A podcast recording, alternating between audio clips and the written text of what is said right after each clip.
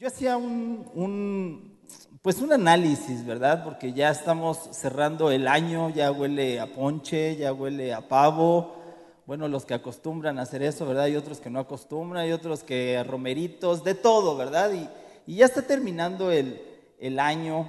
Y, así como ya huele a ponche, pues también ha sido un año un poco difícil, un poco complicado. Eh, yo creo que nos tomó por sorpresa muchas cosas. Este, de pronto a lo mejor estabas muy cerca de alguna persona que perdió la vida, a lo mejor tú mismo te quedaste sin trabajo, sin empleo, a lo mejor eh, estar mucho tiempo en casa, conviviendo con, con la familia, ¿verdad? Ahora sí, de verdad estábamos conviviendo con la familia, día y noche, ahí, todos juntos, y, y en algunas ocasiones posiblemente era hasta complicado, ¿verdad? Eran, eran muchas fricciones, puede ser, a lo mejor este, muchos enojos, a lo mejor muchas risas, a lo mejor muchos se encerraban en su recámara y no salían, en fin, fue un, es un año complicado, es un año, es un año difícil. Sin embargo, aunque parecen situaciones adversas, ah, situaciones complicadas, aunque parece que todo está negro, todo está eh, con, lluvia, con, nubes negras, pues em, aunque parecen situaciones adversas, complicadas y difíciles, que creen Dios siempre las ocupa con un propósito. ¿Sale? Yo creo que tú sabes ese versículo, ¿verdad? Que todas las cosas nos ayudan para bien. Entonces, vamos a tomarnos de ese versículo, vamos a ver más palabra pero vamos a tener eso bien en claro, ¿verdad? Porque a veces podemos decir, bueno, ¿y por qué me toca a mí? Oye, pero si yo apenas lo estoy conociendo y ya tengo este problema, si alguien te dijo a lo mejor que la vida en Cristo iba a ser sin problemas, pues yo creo que por ahí dio un enfoque diferente, porque vamos a ver más adelante que este tipo de situaciones complicadas tienen un propósito. Y Dios como todo papá, Dios como todo padre, pues siempre nos quiere ver crecer, ¿verdad? Crecer aún en tiempos difíciles, aún en tiempos complicados, siempre nos quiere ver crecer. Todas estas experiencias a veces no tan gratas, no tan buenas, tienen una finalidad. Todo tiene una finalidad, ¿verdad? Todo lo que pasas por prueba tiene una finalidad. Entonces, ¿cuál será esta finalidad? Bueno, esta finalidad de estas situaciones complicadas, difíciles, adversas, es que nosotros seamos perfeccionados. ¿Sale? A lo mejor hay gente que se dedica a trabajar los metales, hay gente que se dedica a trabajar cualquier tipo de material, pero cuando tú lo trabajas, pues lo vas perfeccionando, ¿verdad? Lo vas perfeccionando de tal manera que llega a ser como tú quieres como tú deseas. Entonces, ¿qué creen? Que Dios ocupa estas situaciones adversas para nosotros, porque de verdad son adversas, son complicadas, son difíciles. A lo mejor te encontraste con alguien que, pues lamentablemente, perdió la vida. Oye, Chucho, pero ¿cómo tú me dices que tengo que ser perfeccionado con esta situación complicada? Pues sí, vamos a ser perfeccionados. Cantábamos hace un momento, y de hecho el Espíritu Santo está aquí porque yo no me puse de acuerdo con Orlando, pero cantábamos que Él transforma nuestro ser. Y tú lo dijiste, hermano, tú lo cantaste. Él transforma nuestro ser. Así es que estas situaciones complicadas y adversas para nosotros tienen un simple y sencillo propósito, que es perfeccionarnos y estar en un constante crecimiento. Ahora bien, cuando tú reconoces a Jesucristo como Señor y Salvador, ¿cuántos de aquí reconocemos a Jesucristo como Señor y Salvador? Lo aceptas en tu corazón y comienzas una vida nueva, ¿verdad? Comienzas una vida nueva, naces de nuevo, ahí lo puedes checar en Juan capítulo 3, esa conversación de Jesús y Nicodemo, donde le dice que nace de nuevo, ¿verdad? Entonces, naces de nuevo, pero no solamente naces de nuevo, también debes crecer en esta vida en Cristo, ¿verdad? ¿Ustedes han visto que un bebé se quede bebé toda la vida? Pasan los años, pasan los años y se quede bebé toda la vida. Pues no, ¿verdad? definitivamente tenemos que crecer.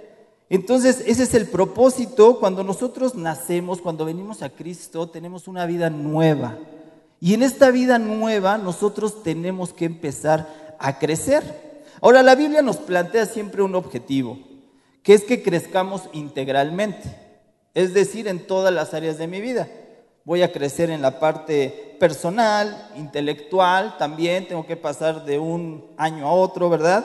Eh, material, en el servicio a Dios, perdón, en la fe, en la gracia, en el amor, etcétera. Nosotros tenemos que ir creciendo de una manera integral, ¿verdad? Porque a veces nos enfocamos en la parte espiritual, pero las demás áreas las dejamos a un lado. O me enfoco en la parte material y voy a hacer mucho dinero.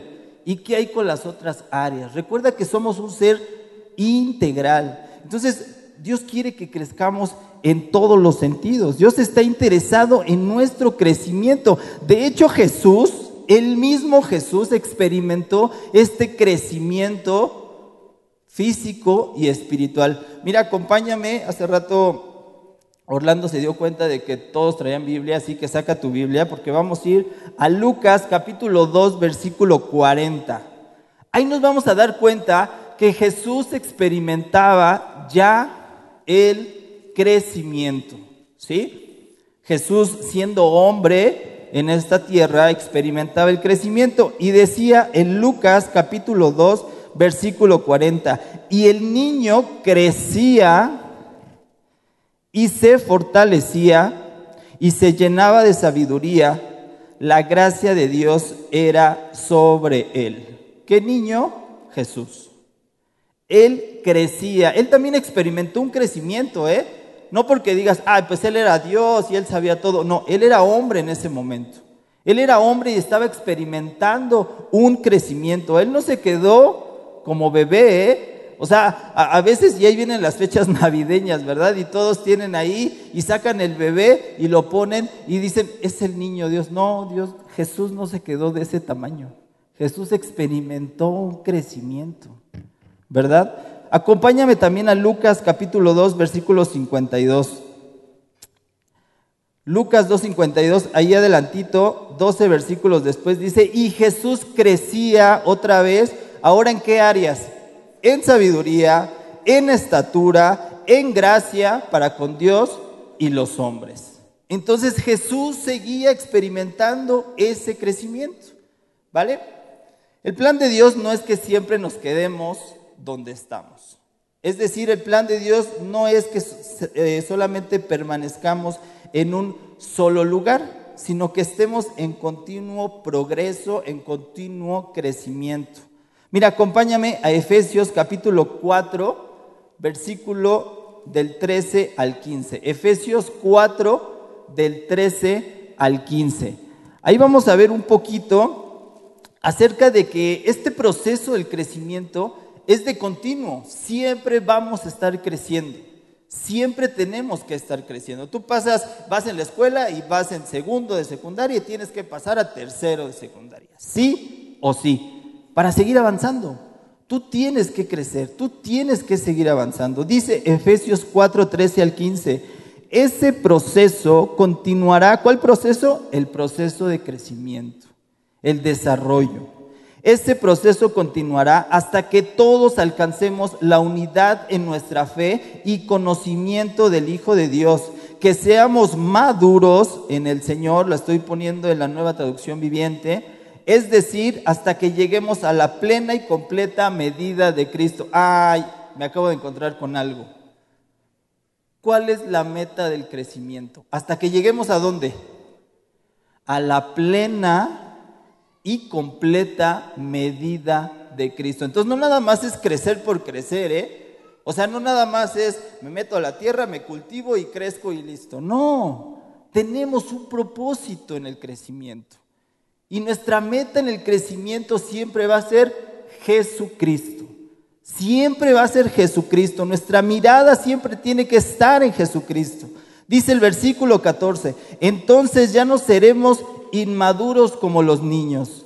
No seremos arrastrados de un lado a otro ni empujados por cualquier corriente de nuevas enseñanzas. No nos dejaremos llevar por personas que intenten engañarnos con mentiras tan hábiles que parezcan la verdad. Versículo 15. En cambio, hablaremos la verdad con amor y así creceremos en todo sentido hasta parecernos a quién? Más y más a Cristo, quien es la cabeza de su cuerpo, que es la iglesia. Entonces, ese crecimiento tiene un propósito. No solamente es que me paro aquí y digo que voy a crecer, sino que siempre nuestra mirada tiene que estar en Jesús. Tengo que parecerme a Jesús. Tengo que desarrollar el carácter de Jesús. Ese es el crecimiento que tenemos que, que debemos tener. De hecho, Jesucristo no es solo la meta o el objetivo del crecimiento. Jesús es la fuente del crecimiento. Mira, si tú no tienes a Jesús en tu corazón, va a ser complicado que crezcas en algún área de tu vida, en el área espiritual, por ejemplo. Va a ser complicado que tú empieces a renovar pensamientos, va a ser complicado que tú desarrolles un carácter como Jesús si Jesús no está en tu corazón. Va a ser muy complicado que tú lo tengas. Ahora bien, existen diferentes maneras de experimentar ese crecimiento, ¿verdad? De hecho, todo este año hemos llevado un devocional que se llama ¿cómo?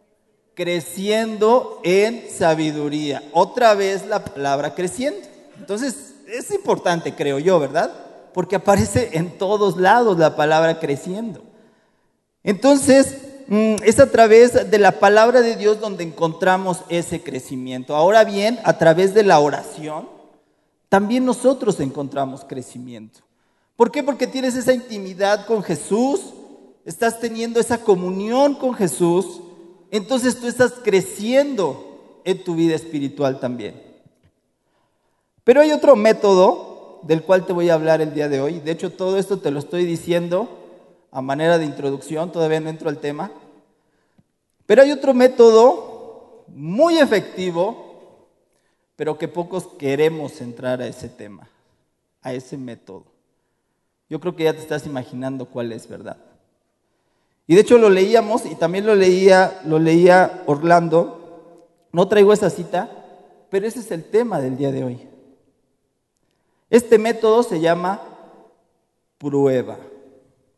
Así es. Este método se llama la prueba.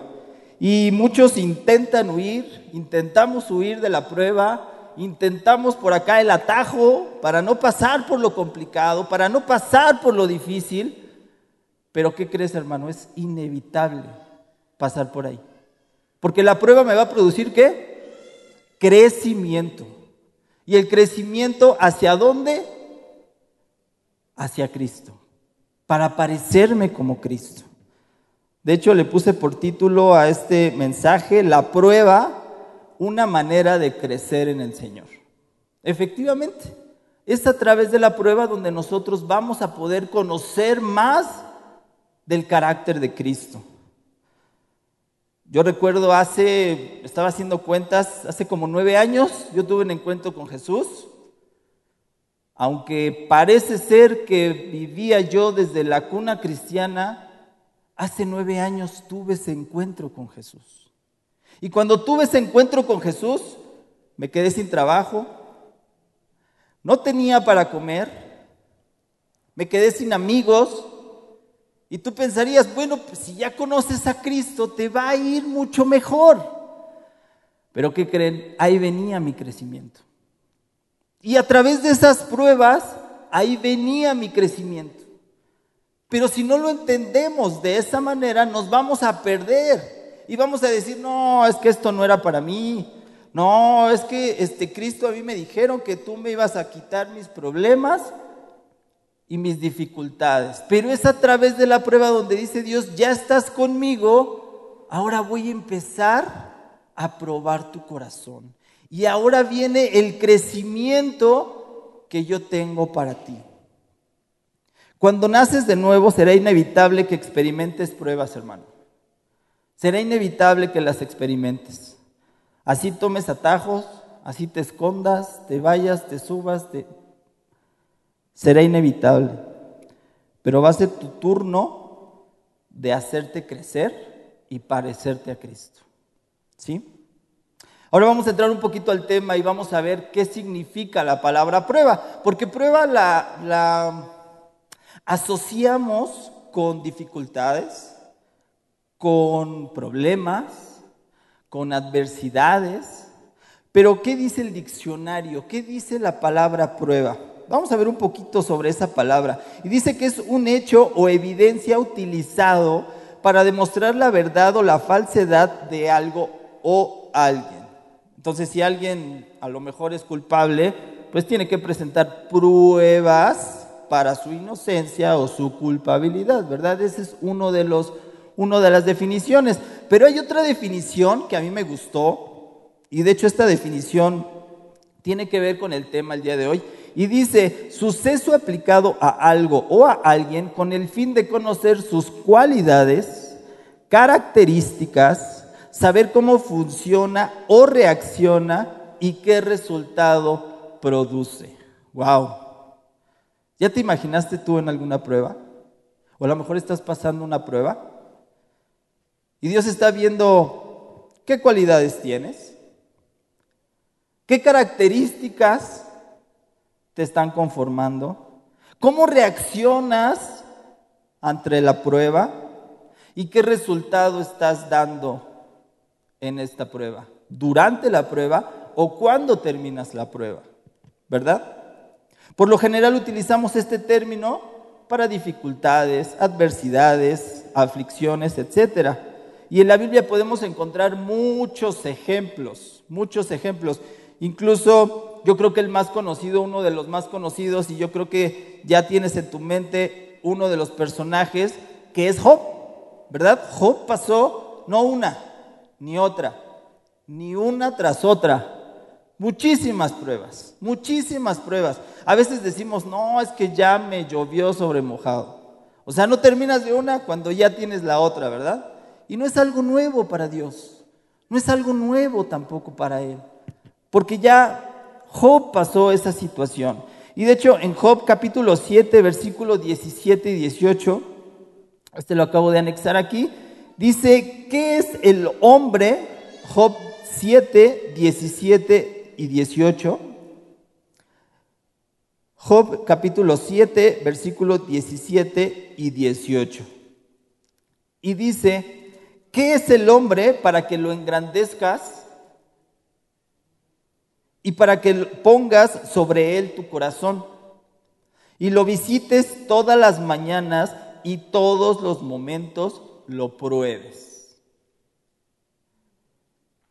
Wow, aquí me está diciendo, Job descubrió que Dios lo estaba probando todo el tiempo.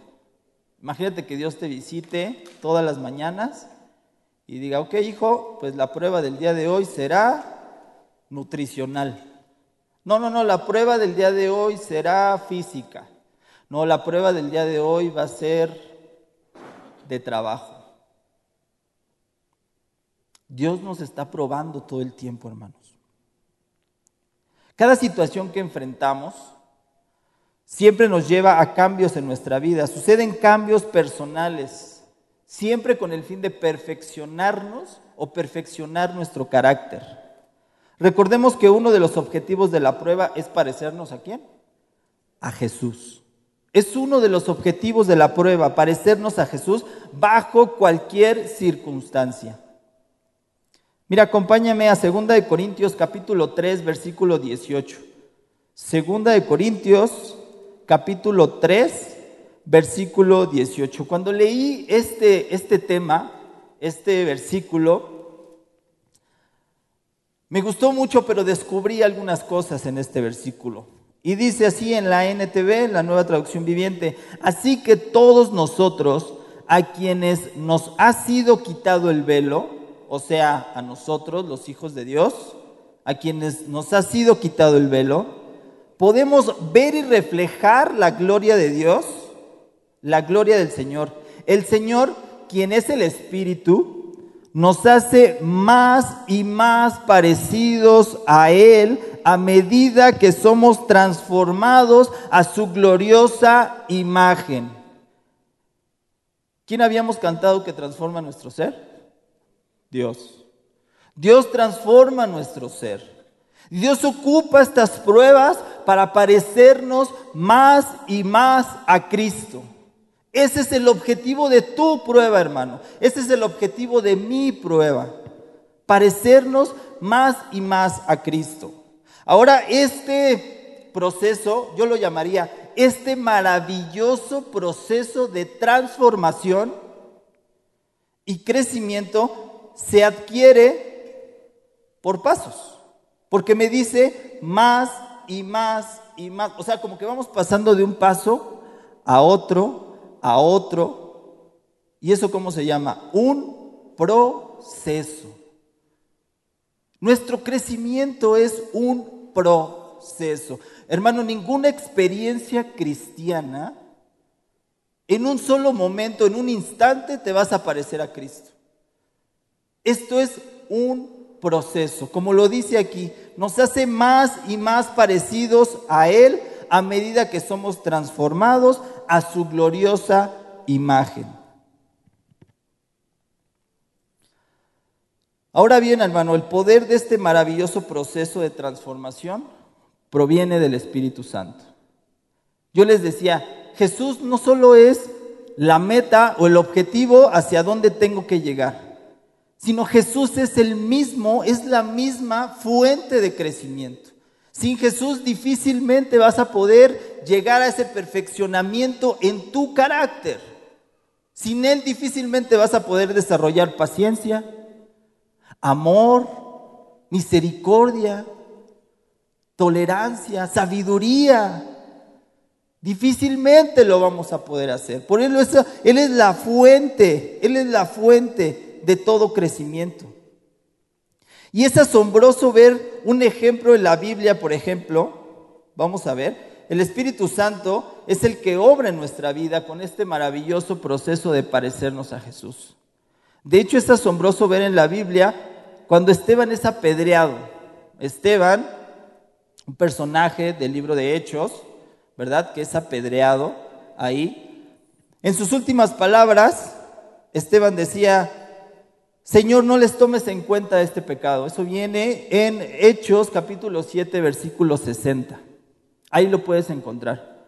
Entonces, Esteban en sus últimas palabras decía, Señor, no les tomes en cuenta este pecado.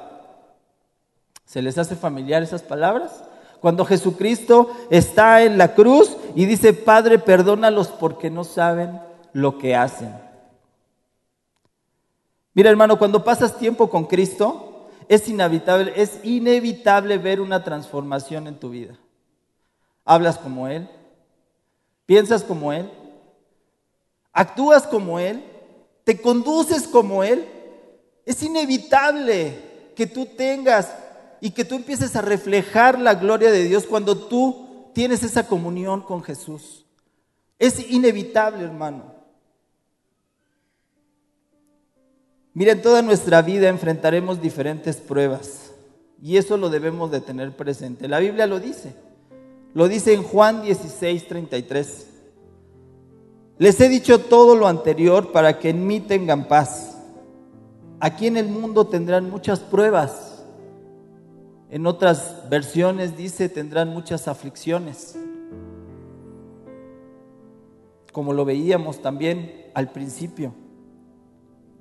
Y tristezas, pero anímense, porque yo he vencido al mundo.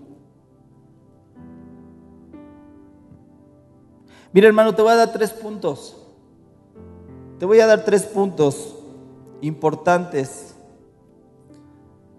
para que podamos enfrentar las pruebas de una mejor manera y poder dar un resultado favorable.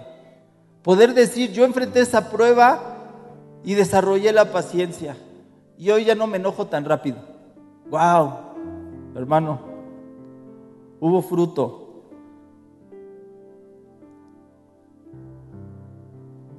Punto uno, hermano, renueva tu mente.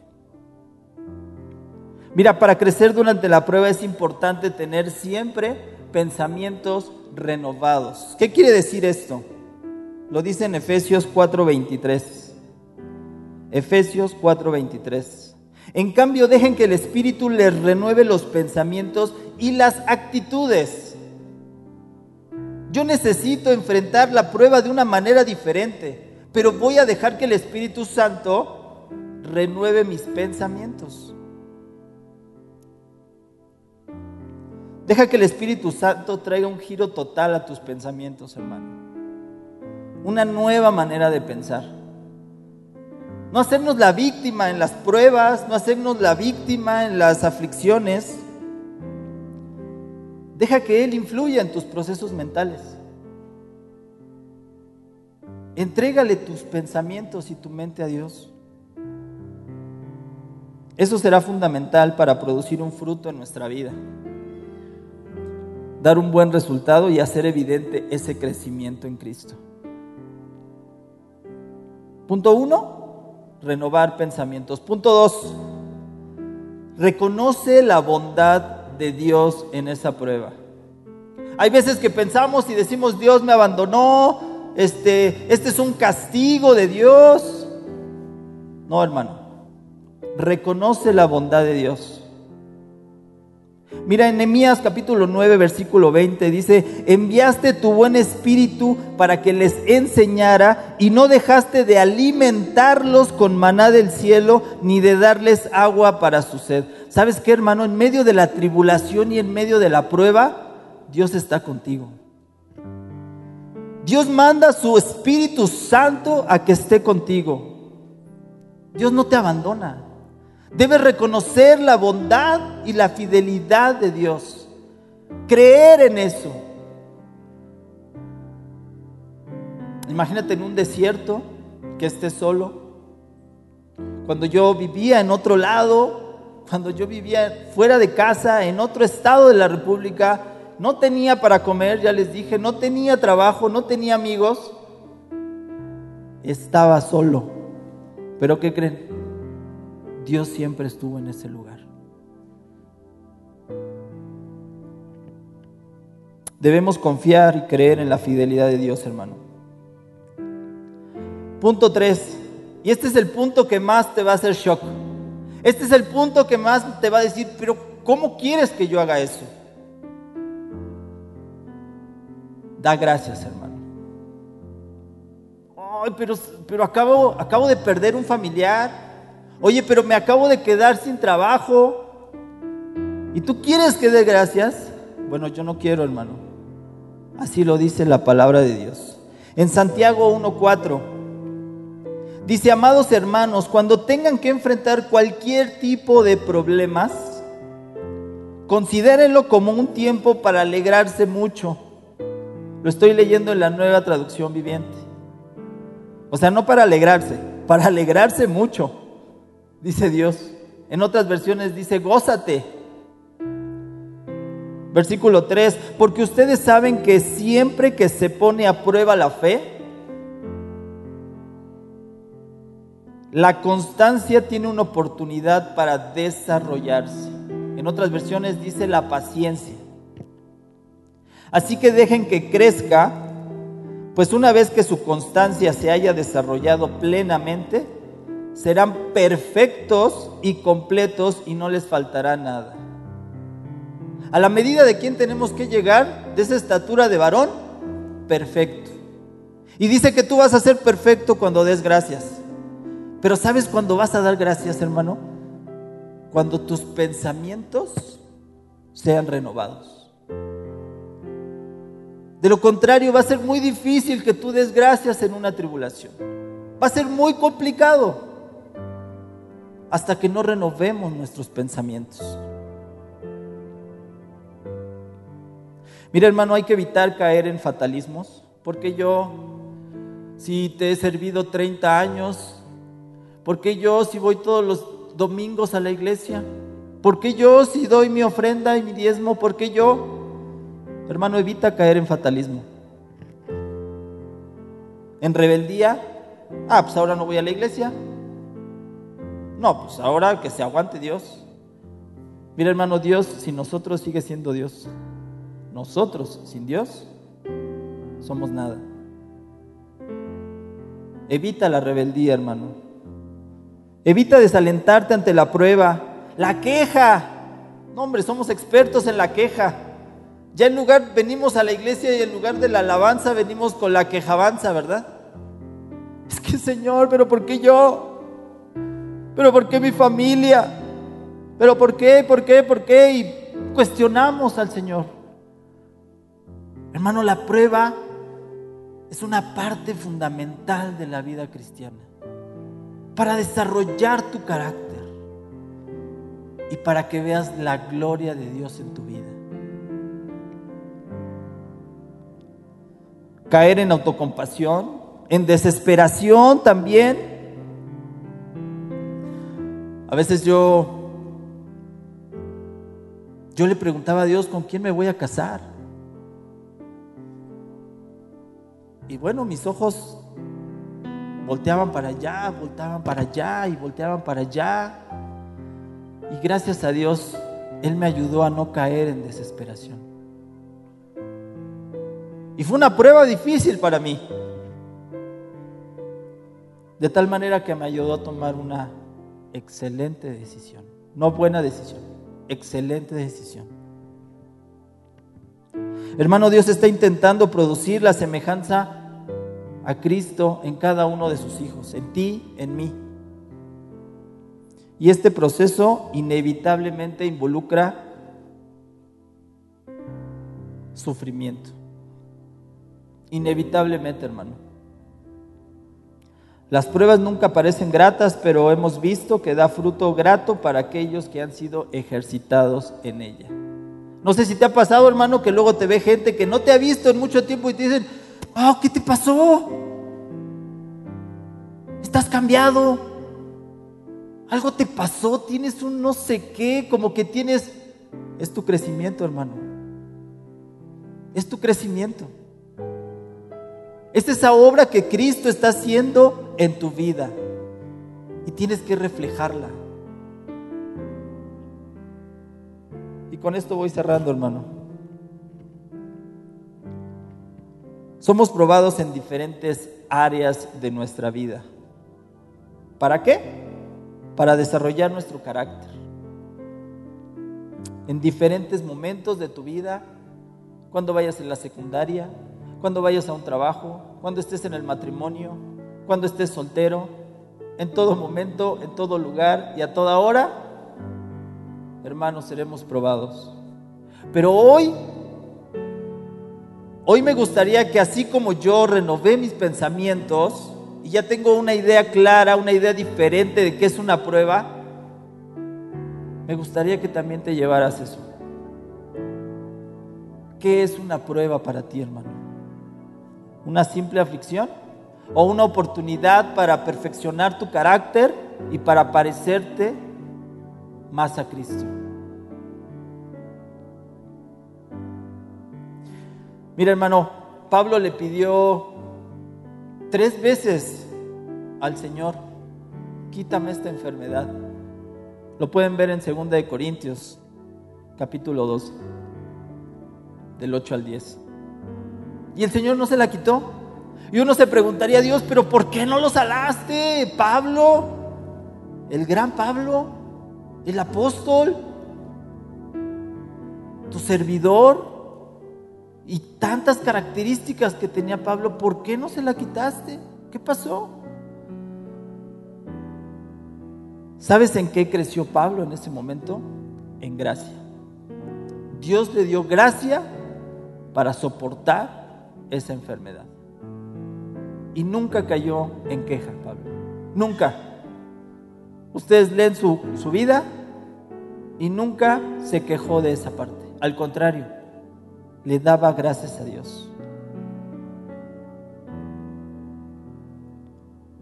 Hermano, toda prueba de parte de Dios siempre buscará nuestro crecimiento y perfeccionar nuestro carácter para parecernos más a Cristo. Ponte de pie, hermano. Ponte de pie y vamos a... En la prueba que tú estés pasando, hermano en la situación adversa que tú estés pasando, que hoy le pidas al Espíritu Santo, ayúdame a renovar mis pensamientos, Ayúdame a creer que tú eres un Dios bueno, que no me quieres hacer daño con esto. Ayúdame a saber que tú estás en medio de la tribulación, que tú traes consuelo a mi vida. Ayúdame a entender, Dios, hacia dónde me quieres llevar con esta prueba, que es parecerme más a Cristo. Cristo es la meta, hermano. Cristo es el objetivo, pero también Cristo es la fuente de todo crecimiento. Gracias Señor, te damos por esta palabra. Porque ahora hemos entendido y, ahora la perspectiva tuya, Dios, de una prueba, ahora ya la tenemos con nosotros. No es nada malo, Señor. Tú estás sobrando nuestras vidas. Tú quieres lo mejor para nosotros. Gracias, Señor, por esta prueba. Porque es difícil para nosotros decir gracias pero hoy nos animamos a decir gracias por esta situación complicada, Señor. Gracias porque sé que si no tengo trabajo, tú vas a desarrollar algo en mí. Que yo cada día me voy a parecer más a ti, Señor. Gracias, Padre, te damos en esta noche, porque tu presencia nos bendice. Te amamos, Señor y reconocemos que tú eres bueno. Padre, te damos muchas gracias, Señor, por este tiempo, por tu palabra, porque nos reanima, porque nos motiva y porque nos ayuda a entender el motivo de la prueba, Señor. Te damos gracias por este tiempo, Padre, en el nombre de Jesús. Amén y amén. Dale una fuerte palmas a Dios.